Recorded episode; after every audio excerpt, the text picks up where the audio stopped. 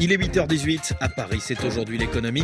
Un coup d'œil aujourd'hui dans le rétroviseur au terme d'une année encore largement impactée par la pandémie de Covid. Le continent africain n'a pas fait exception.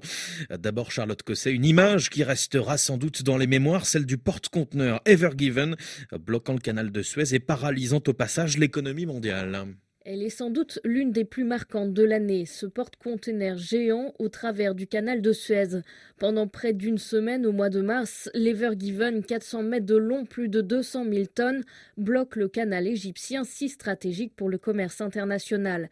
400 millions de dollars s'envolent chaque heure, les navires s'entassent. C'est que quotidiennement 50 bateaux en moyenne traversent le canal de Suez, soit environ 10% du commerce maritime mondial. Des biens d'une valeur de plusieurs milliards de dollars circulent chaque jour par cette voie qui est l'une des plus fréquentées du monde. Très vite, les prix du pétrole s'affolent. En Europe, on craint les ruptures de stock de biens manufacturés et notamment de papier toilette.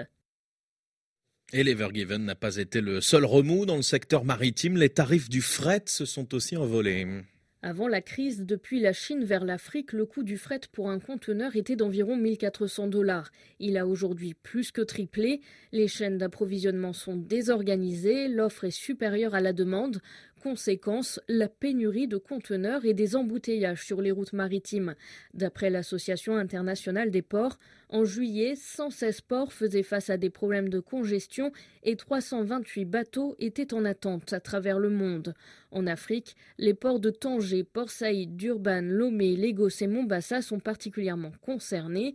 Et au Nigeria, par exemple, les exportateurs auraient ainsi perdu plus de 200 millions de dollars en denrées périssables ou autres produits endommagés en raison de l'engorgement du port d'Apapa.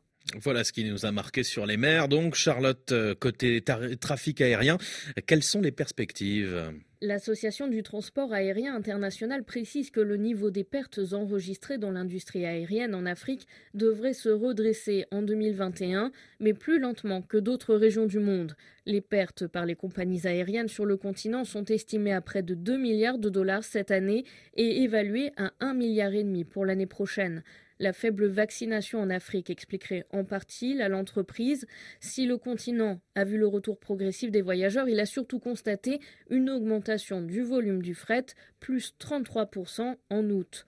Retour des voyageurs et donc des touristes, mais malgré une reprise comparée à l'année passée, les arrivées touristiques en Afrique ont néanmoins baissé de 74% au troisième trimestre par rapport à 2019, l'avant-pandémie.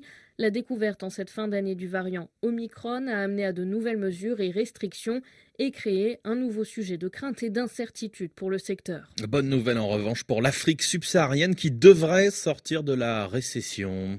Effectivement, selon la Banque mondiale, l'Afrique subsaharienne devrait sortir de la récession causée par la pandémie de Covid-19 avec un niveau de croissance attendu à plus de 3% pour 2021.